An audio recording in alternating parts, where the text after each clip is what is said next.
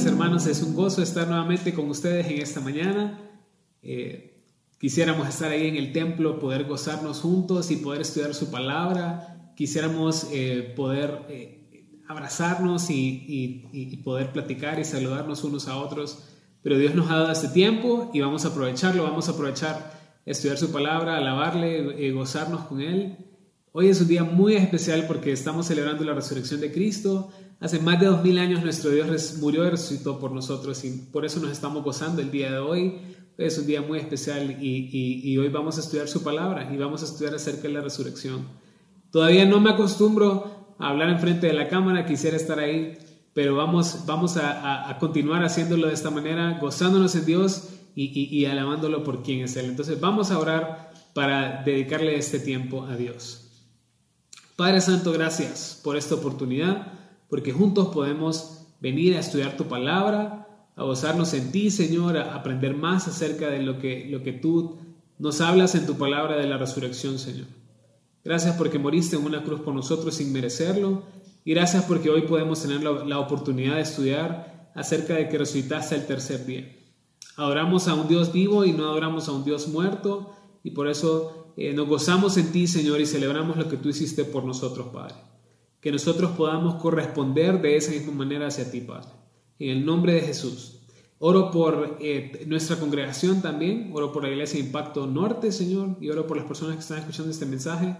Que tú estés protegiéndonos, Señor, eh, nuestra salud, y oro, Padre, para que pronto podamos salir y gozarnos en ti eh, darte gloria, Señor, por lo que tú estás haciendo y, por lo que haces y por lo que harás por una eternidad, Señor.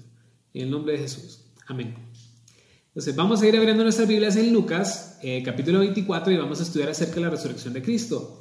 Y lo que vamos a ver hoy es que Cristo ha resucitado y que Cristo no está muerto. Cristo está vivo. Nosotros no adoramos un Dios muerto, verdaderamente Cristo ha resucitado. Y el día de hoy, eso lo voy a repetir un montón de veces. Así que espero que no se aburran conmigo, porque sí lo voy a repetir, porque me gozo. Es uno de los temas que más me gusta hablar, de la muerte y la resurrección de Jesús. Y, eso lo vamos a repetir bastante, porque verdaderamente adoramos a un Dios vivo. Tal vez desde que, desde que estamos pequeños, muchos han escuchado la historia de la muerte y la resurrección de Jesús porque hemos pasado muchas Semanas Santas y se nos habla acerca de la importancia de lo que Cristo vino a hacer en la tierra por nosotros. Pero ¿qué tanto hemos reparado en la importancia de que Cristo está vivo y que Él no es un Dios muerto? ¿Qué tan importante es para nosotros hoy? ¿Y qué evidencias podemos encontrar en la Biblia acerca de esto? Entonces, el primer versículo que quiero que leamos está en Romanos capítulo 10, versículos 9 y 10. ¿Y por qué es tan importante? Nosotros utilizamos mucho este versículo para compartir el Evangelio en la iglesia Impacto. Y miren lo que dice, que si confesares con tu boca que Jesús es el Señor, y creyeres en tu corazón que Dios le levantó de los muertos, serás salvo. Porque con el corazón se cree para justicia, pero con la boca se confiesa para salvación. ¿Qué dice el pasaje? Que si confesamos con nuestra boca que Jesús es el Señor, y esa parte lo creemos y lo entendemos, que Él es nuestro Dios y nosotros vivimos para Él. Pero en la segunda parte dice que no solamente creemos en Dios en nuestro corazón, sino que creemos que Cristo murió en la cruz y que verdaderamente Él ha resucitado que Dios lo levantó de los muertos y que creyendo eso y confesando a Cristo como nuestro Señor, entonces seremos salvos. Eso es lo que dice el pasaje. Por eso, la resurrección es muy importante, porque no solamente creemos en Dios, en lo que Él hizo por nosotros, sino que también creemos en su resurrección. Y eso es vital para nosotros entender y, y para nosotros tener una relación con Cristo Jesús. Ahora, desde pequeño se nos enseña esto. Pero ¿qué tan real es la resurrección de Cristo en mi vida? Porque si Cristo ha resucitado de los muertos para una nueva vida, nosotros tenemos que entender de que Cristo muere por mí, muere por mis pecados, para que yo también pueda resucitar en una nueva vida y ahora pueda vivir para Él. Que yo pueda tener una verdadera transformación en mi vida, que lo que Él hizo por mí es para Él, para que yo pueda vivir para Él, y que Dios no solo vino a salvarme, sino que yo pueda tener una verdadera relación con Él y vivir para Él el resto de mi vida. Ahora, hoy vamos a ver eso la gloriosa resurrección de Cristo. Y nos vamos a enfocar en tres evidencias que nos habla Lucas acerca de esto y al final vamos a ver qué tan importante es la resurrección de Cristo para nosotros hoy. Cómo debemos vivir nuestra vida en base a esta realidad. Entonces vamos a Lucas capítulo 24 versículos del 1 al 3 y lo primero que vamos a poder ver ahí es la evidencia física de la resurrección de Cristo. Miren lo que dice esos primeros tres versículos. El primer día de la semana, muy de mañana, vinieron al sepulcro trayendo las especies aromáticas que habían preparado y algunas otras mujeres con ellas. Y hallaron removida la piedra del sepulcro y entrando no hallaron el cuerpo del Señor Jesús. El pasaje comienza relatando cuáles fueron las evidencias físicas de lo que eh, se encuentra para poder decir que Cristo verdaderamente ha resucitado. Ahora, Cristo muere el, el viernes, de su crucifixión y ahora vemos que el domingo, el primer día de la semana, es el tercer día y ahora vemos su resurrección. Lo que me gusta de Lucas es que Lucas es alguien bien descriptivo. Él es un médico. Él siempre trata de hablar los detalles y los hechos eh, eh, y no se enfoca mucho en los sentimientos de las personas. Él trata de que nosotros veamos la veracidad de las cosas y no enfocarse básicamente en lo que sentían las personas. Eh, eso es lo que vamos a ver, que los hechos hablan por sí solos, que lo que ocurre es algo que verdaderamente es real y es comprobable. Y lo primero que podemos ver ahí es que de mañana las mujeres van a, visitar el sepulcro. No se dice exactamente quiénes son estas personas que están ahí, pero si nos fijamos desde el viernes que Cristo ha muerto en la cruz, siempre son las mismas personas que están ahí con Él. Es más, se sobreentiende que las mujeres que las personas que estaban ahí son las mujeres que desde su crucifixión habían estado con él. Si se acuerdan, todos los discípulos se habían apartado de Jesús excepto Juan, pero las mujeres siempre seguían ahí viendo a Jesús a, sus pies. Ahora, en los otros evangelios vamos a y vamos a hacer una comparación entre uno con el otro, porque los otros evangelios tratan de hacer como un énfasis diferente en las cosas que están pasando ahí. Es más, Lucas no se enfoca mucho en los sentimientos, pero vemos a otro como Juan que sí se enfoca mucho en él. Por ejemplo, Juan capítulo 20, versículo 1 dice, el primer día de la semana, María Magdalena fue de mañana, siendo aún oscuro al sepulcro y vio quitada la piedra del sepulcro. Entonces, vemos en Lucas que se hablan de varias mujeres que van hacia el sepulcro, pero vemos en Juan que hay un enfoque especial en María Magdalena, que va de mañana, siendo aún oscuro, y ve la piedra quitada en el sepulcro. Ahora, Juan se enfoca mucho en la experiencia de María Magdalena. Es más, se, ve cómo, cómo, qué es lo que está sintiendo esta mujer en el, en el tiempo de la, de la, resurrección de Cristo. Y vemos también cómo eh, eh, Juan después relata la experiencia específica, cómo María tiene un encuentro personal con Jesús después de su resurrección. Mateo capítulo 28, versículo 1, vemos de que dice, pasado el día de reposo, al amanecer del primer día de la semana vinieron María Magdalena y la otra María a ver al sepulcro. Entonces, Mateo ya no habla solamente de una mujer, sino que habla de una segunda mujer también. Entonces es María Magdalena y la otra María que van hacia el sepulcro. Entonces, eh, eh, y después vemos cómo Jesús se encuentra con ellas dos. La manera como Mateo relata la resurrección es como un eh, conjunto de personas que están teniendo una experiencia en cuanto a la resurrección de Cristo ya no solo hace énfasis en el encuentro sobrenatural de, María, sino que también vemos un, énfasis en el grupo total y después vamos a ver cómo Mateo hace un énfasis en, en la experiencia sobrenatural con lo que pasó con el ángel. Ahora veamos en Marcos. Marcos capítulo 16, versículo 1. Dice, cuando pasó el día de reposo, María Magdalena, María la madre de Jacobo y Salomé compraron especies aromáticas para ir a ungirle. Entonces Marcos ahora agrega una tercera mujer. es bien interesante cómo los evangelios parece que, que, unos dicen una cosa y otros dicen otra, pero no se contradicen, sino que cada evangelio trata de hacer un énfasis especial en cierto tipo de cosas porque cada uno está escrito para personas diferentes. Ahora, en este caso, Marcos parece que hace eh, una muestra global de todo lo que está ocurriendo y lo hace de una manera reducida. Entonces, Juan se enfoca en una persona, Mateo se enfoca en dos, Marcos se enfoca en tres, pero no significa que los evangelios no están de acuerdo, sino que eh, eh, eh, todos hacen un énfasis diferente en lo que está pasando para hacer una historia total y completa. Ahora, Lucas no, no se enfoca en mencionar el nombre de las mujeres en, esta ocasión, pero más adelante, en los versículos que vamos a ver más adelante, vemos de que sí da el nombre de todas las mujeres que estaban ahí y las personas que interactúan con la resurrección de Cristo. Ahora vamos a hacer una pausa en este momento porque quiero que veamos cuál es el amor que tienen estas mujeres en, la resurrección y cómo ellas desde el viernes que Cristo fue crucificado eh, estaban ahí al pie de la bandera.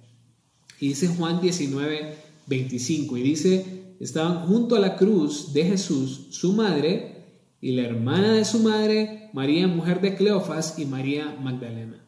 Y es bien bonito cómo ver a estas mujeres desde el viernes de su crucifixión, ellas no se apartaron de él. Ellas sí guardan el día de reposo el siguiente día, pero en el tercer día, en la resurrección de Cristo, ellas van porque quieren ponerle las especies aromáticas a, Cristo Jesús en la tumba.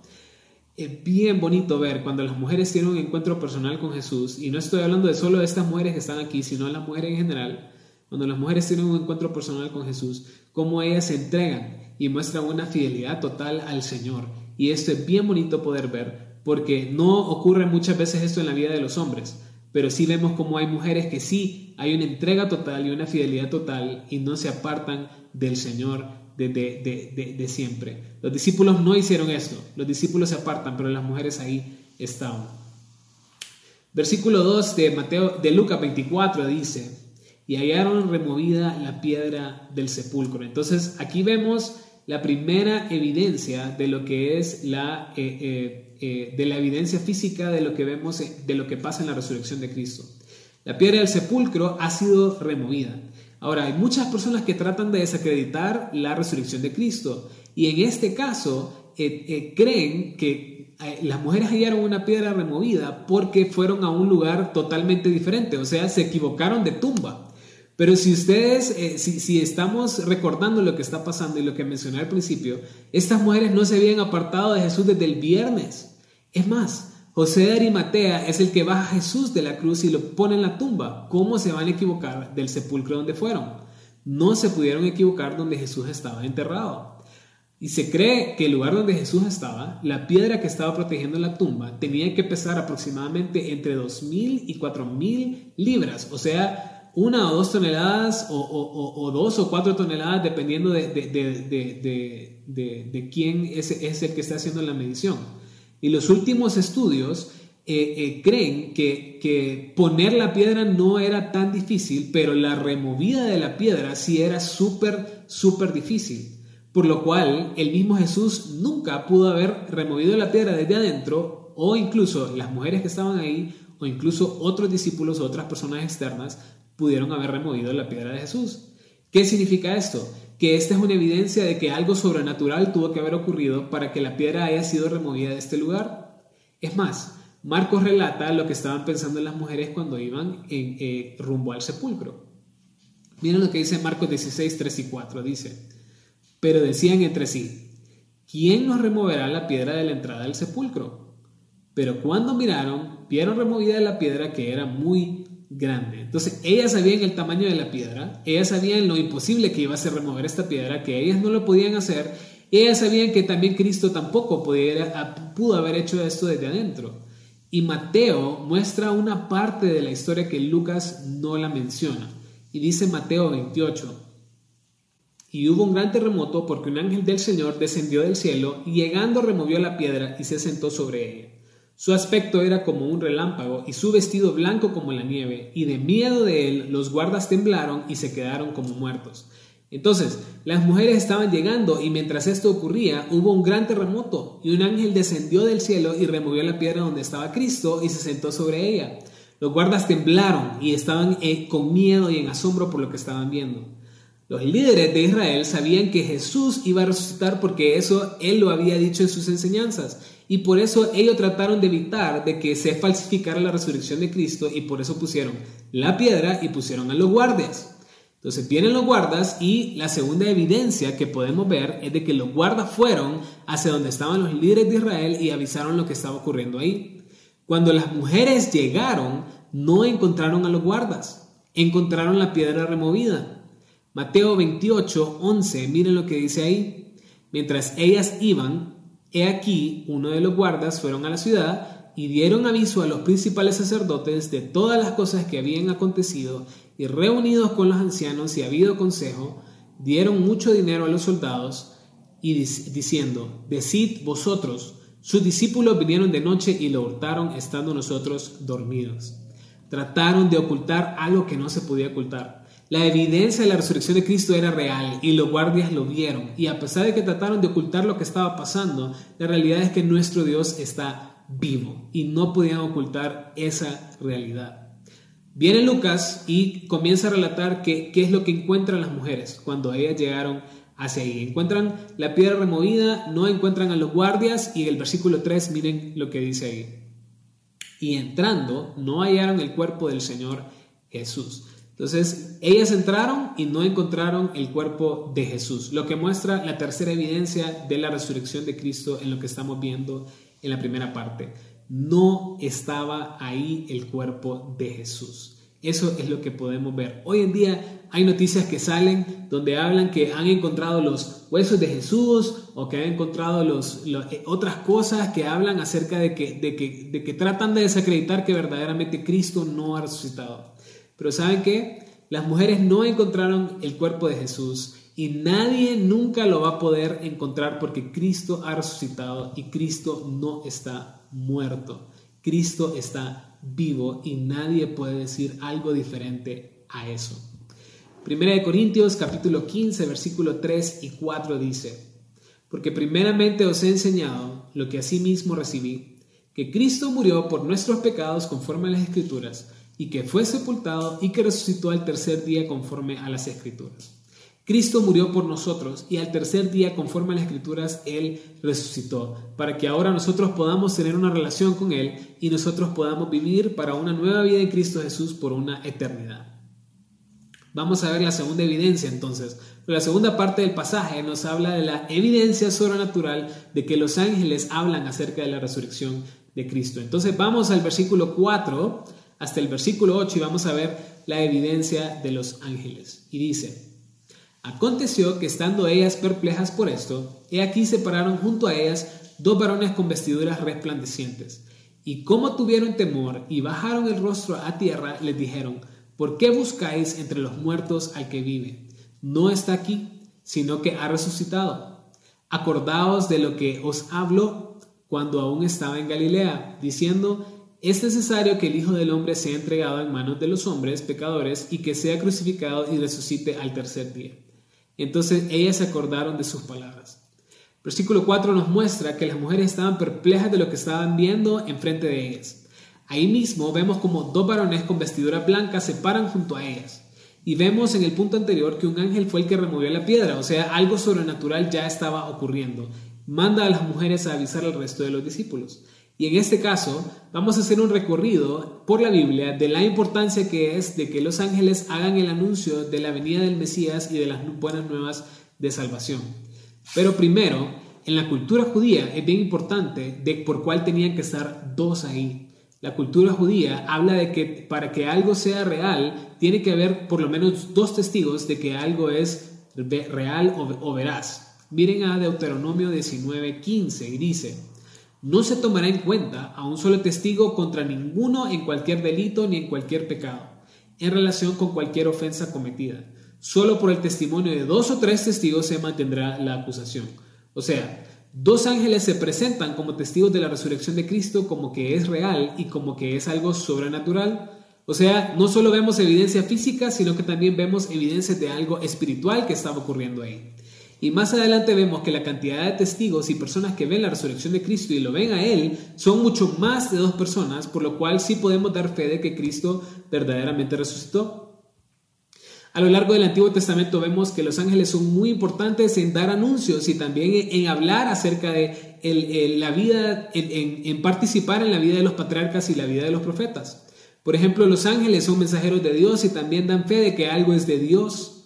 Ángeles se aparecen a Abraham Ángeles se le aparecen a Lot, ángeles se aparecen ante algunos profetas y Dios utiliza a los ángeles en el anuncio de la venida de Cristo Jesús. Se le aparece a María y se le aparece a Elizabeth. Entonces vemos cómo es importante de, que veamos la presencia de ángeles en el anuncio de la venida de Cristo y en el anuncio también de la resurrección de Él. Inmediatamente las mujeres entienden que están delante de la presencia de ángeles porque se arrodillan y tiemblan y bajan el rostro a tierra con temor por no haber encontrado a Jesús en la tierra, pero también por temor de, ver a los ángeles que están delante de ellas. La importante que podemos ver de los ángeles en este pasaje de Lucas es el mensaje que ellos traen. Eso es lo que dice el versículo 5. Miren lo que dice. ¿Por qué buscáis entre los hombres al que vive? no está aquí, sino que ha resucitado. O sea, ¿qué es lo que está tratando de decir ahí? Miren Romanos 6, 9. Sabiendo que Cristo, habiendo resucitado de los muertos, ya no muere, la muerte no se enseñoreará más de él. O sea, Cristo ha resucitado ya no puede morir y la muerte ya no se puede enseñorear de él. Y ese es el mensaje de los, de los eh, eh, ángeles. ¿Por qué buscar a Cristo en la tumba si él ya no está aquí? Y los ángeles no solo se aparecen para decir Cristo ya resucitó, sino recuerden lo que Cristo dijo desde antes. Él había anunciado de que él mismo iba a resucitar el tercer día. Eso es lo que dice Lucas 9:22. Y diciendo, es necesario que el Hijo del Hombre padezca muchas cosas y sea desechado por los ancianos, por los principales sacerdotes y por los escribas, y que sea muerto y resucite al tercer día. En esta ocasión Lucas nos está hablando lo que él ya había dicho desde antes, de que él ya había profetizado de que él iba a morir y que el tercer día iba a resucitar. Desde el inicio, desde, desde su ministerio, él habla de que ese era el propósito por el cual venía a la tierra. Aunque los discípulos muchas veces sentían nostalgia y no querían que Cristo se fuera, él ya lo había anunciado desde antes y ese era el propósito por el cual vino. Esa noticia de que Cristo ha resucitado y de que los ángeles dicen eso no debería ser asombro para ellos. No debería ser asombro ni, para las mujeres ni para los discípulos, sino es una confirmación de que todo lo que Cristo dijo es real y de que adoramos a un Dios vivo y de que adoramos a un Dios que no miente. Y creo que así nos pasa muchas veces a nosotros eso. Porque vemos todas las promesas de Cristo en la palabra de Dios y las leemos y las repetimos y las meditamos y las memorizamos, pero cuando Dios contesta una oración o Dios contesta algo de lo que eh, eh, hace conforme a su voluntad en la palabra de Dios, nos asombramos. Pero ¿cómo vamos a asombrarnos de Dios, de lo que ya nos está diciendo en su palabra? Dios es real y todo lo que dice en su palabra es real también. El viernes estudiamos acerca de la crucifixión de Cristo y qué triste que el Mesías, el Hijo de Dios o el mismo Dios, tuvo que venir a la tierra a morir por nosotros en una cruz por nuestros pecados. Pero no solo murió, sino que el tercer día resucitó por nosotros, como lo dice Lucas. Es necesario que Él muera, pero también es necesario que resucitara primero por nosotros, para que nosotros después resucitáramos juntamente con Él, porque estamos adorando a un Dios vivo y vamos a reinar con Él para siempre y esa es nuestra esperanza. Vamos a la tercera evidencia entonces de, eh, eh, eh, de, que Cristo ha resucitado. Y miren el versículo del 9 al 12 y en esta ocasión vamos a ver la evidencia de las personas. Y dice, y volviendo del sepulcro, dieron nuevas de todas estas cosas a los once y a todos los demás. Eran María Magdalena y Juana, y María madre de Jacobo, y las demás con ellas, quienes dijeron estas cosas a los apóstoles. Mas ellas les parecía locura, mas a ellos les parecía locura las palabras de ellas y no las creían. Pero levantándose Pedro, corrió al sepulcro y cuando miró dentro, vio los lienzos solos y se fue a casa maravillándose de lo que había sucedido. Al final del relato de la resurrección vemos como ellas, al ver la evidencia física, al ver la evidencia de los ángeles, ahora ya están claras de que verdaderamente están ante un Cristo resucitado, de que esto es algo real. Y al conocer esta noticia tan grande, lo menos que ellas pudieron hacer es ir y contarle al resto de los discípulos lo que había pasado. Esto nos muestra en el versículo 10, ya Lucas nos comienza a relatar quiénes son las personas que fueron a la tumba de Cristo y vieron esto que estaba ocurriendo ahí. Y dice Lucas que son María Magdalena, la cual nos muestra en todos los evangelios que ella tiene un papel importante en la experiencia en la resurrección de Cristo, pero también aparece María, la madre de Jacobo, y otras mujeres que también la acompañan a ellas. Vienen los discípulos entonces y no creían lo que las mujeres estaban diciendo. Es más, los discípulos creen que es una locura. Y lo interesante es que ellas tuvieron una reacción de asombro también cuando ellas comenzaron a ver las evidencias de que Cristo había resucitado. Ellos también, como que al principio las mujeres no creían, ya ven las evidencias y entonces ahora sí creen y le cuentan a los discípulos. Pero los discípulos también tienen una reacción similar también, una reacción de asombro. Y, y a pesar de que ellos vieron y escucharon todo lo que Jesús había dicho acerca de la resurrección, ellos también tienen una misma reacción similar de asombro. Entonces van y ellos corren hacia el sepulcro y se dan cuenta de que no había nadie en la tumba. Los lienzos estaban solos, no había nadie y ciertamente Cristo había resucitado. antes que los discípulos eh, vieran el relato de las mujeres, las mujeres tienen el primer encuentro personal con Jesús.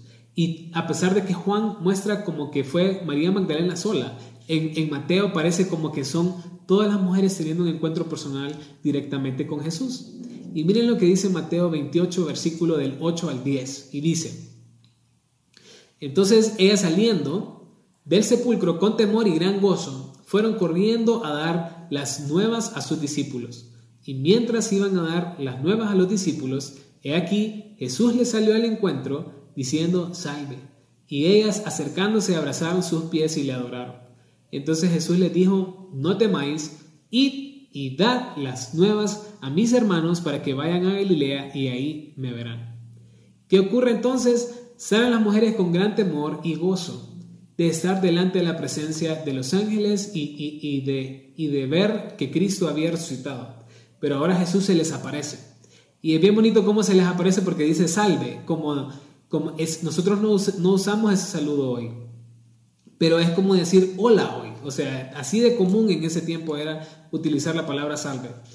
Entonces, ¿qué pasa? El, el, ellas ya creen todo lo que habían visto, creen el mensaje de los, de los ángeles y ya se presentan delante de Jesús. Pero lo bonito es la reacción que tienen con Él, porque se gozan y, le abrazan y le adoran a sus pies. Y no solo se dan cuenta de, de, lo que había pasado con los ángeles y anterior, ellos también pudieron experimentar y ver a Jesús al estar en una relación con Cristo nosotros y poder experimentar que lo que Él ha hecho por nosotros, de su muerte, su resurrección y que ahora tenemos una relación con Él, nosotros deberíamos tener una reacción similar a las mujeres. Deberíamos también arrodillarnos a sus pies. Y esa debería ser también nuestra reacción natural, de gozo al poder experimentar una nueva vida en Cristo Jesús, de, de adorarle a Él, de, de ir a sus pies, de estar delante de su presencia porque adoramos a un Dios vivo y si tenemos una relación con Él y un encuentro personal con Él, deberíamos vivir una vida de exaltación hacia Él, de arrodillarnos delante de Él y de adorarle. Ahora, ¿recuerden lo que había dicho en cuanto a los testigos oculares en la religión judía?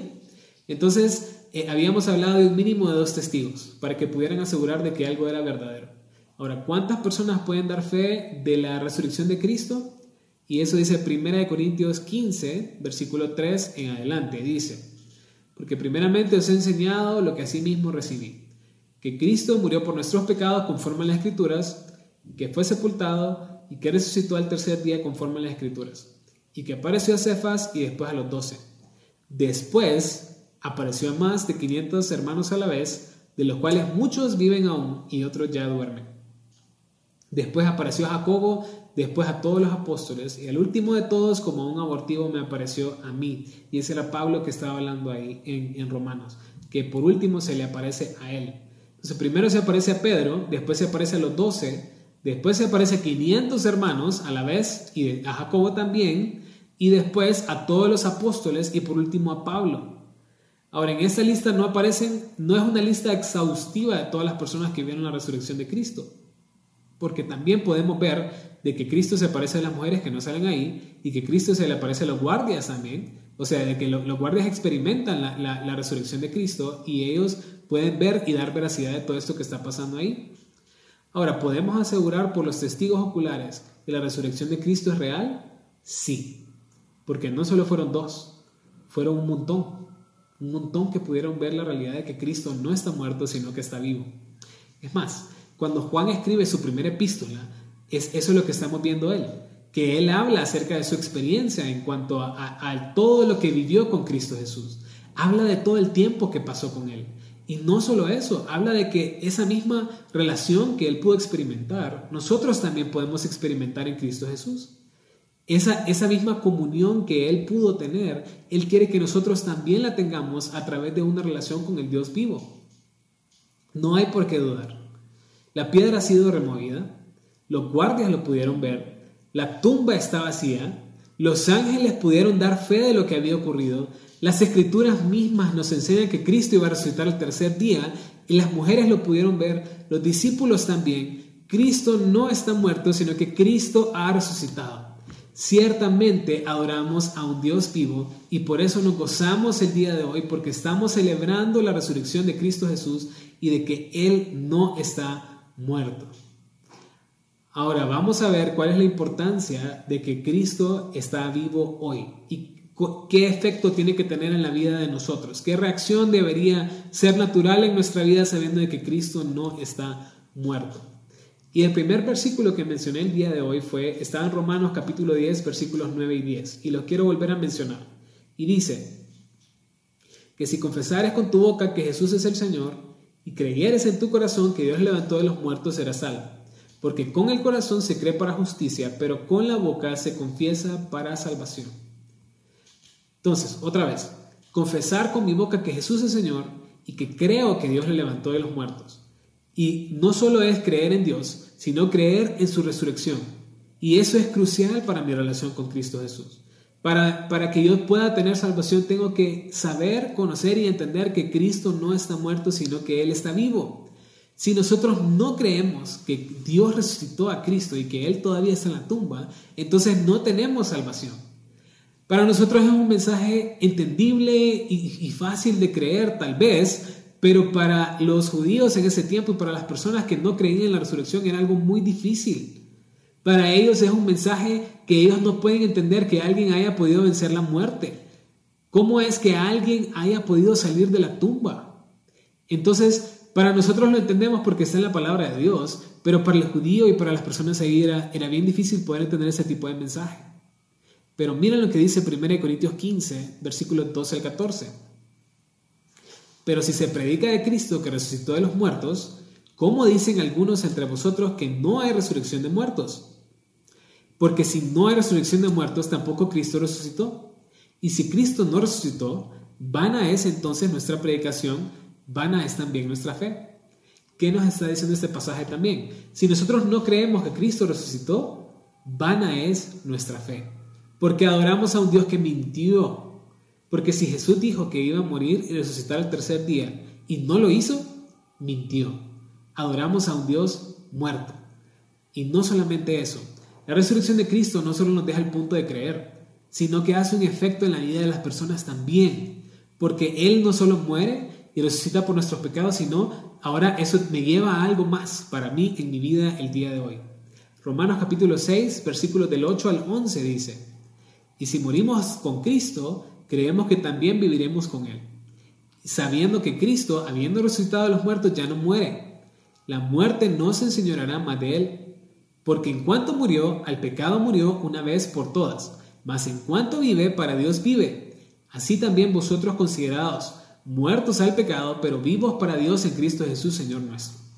Si creemos que Cristo murió por nuestros pecados, también nosotros hemos muerto a nuestros pecados. Pero si creemos que Cristo resucitó al tercer día, también tenemos que creer que nosotros hemos resucitado para una nueva vida en Cristo Jesús. Vivimos para Cristo y ya no vivimos para nosotros, sino que nuestra vida está para Él. Y ahora, por eso vamos a regresar al momento donde Cristo anuncia su muerte y su resurrección en Lucas, porque ahí nos dice que es específicamente cómo nosotros podemos entender el mensaje de la muerte y resurrección de Jesús y cuál es el propósito por el cual Cristo lo hizo por nosotros hoy.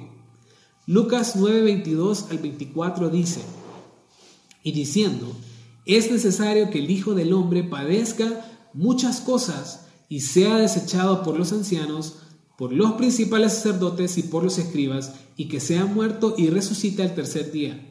Y decía a todos, si alguno quiere venir en pos de mí, niéguese a sí mismo, Tome su cruz cada día y sígame, porque todo el que quiera salvar su vida la perderá, y todo el que pierda su vida por causa de mí, éste la salvará. Es necesario que Cristo padezca por nuestros pecados y que resucite el tercer día. Pero volvemos a la razón por la cual Cristo hizo eso por nosotros. Lo hizo para que nosotros podamos tener una relación con Él. Y la única manera de que nosotros hoy podamos tener una relación con Cristo Jesús entendiendo lo que Él hizo en la cruz por nosotros y entendiendo que Él iba a resucitar por nosotros, es tomar la cruz, negarme a mí mismo y seguirle. No hay otra manera de, poner, de poder tener una relación con Cristo Jesús. Hoy, si yo quiero comenzar a vivir una nueva vida en Cristo Jesús, necesito negarme a mí mismo, tomar la cruz y seguirle. Y eso es lo que dice la siguiente parte del pasaje. El que quiera salvar su vida la perderá. Y todo el que pierda su vida por causa de mí, éste la salvará. ¿De qué sirve ganar este mundo si al final nuestra vida va a, ser, va, va a perderse para siempre?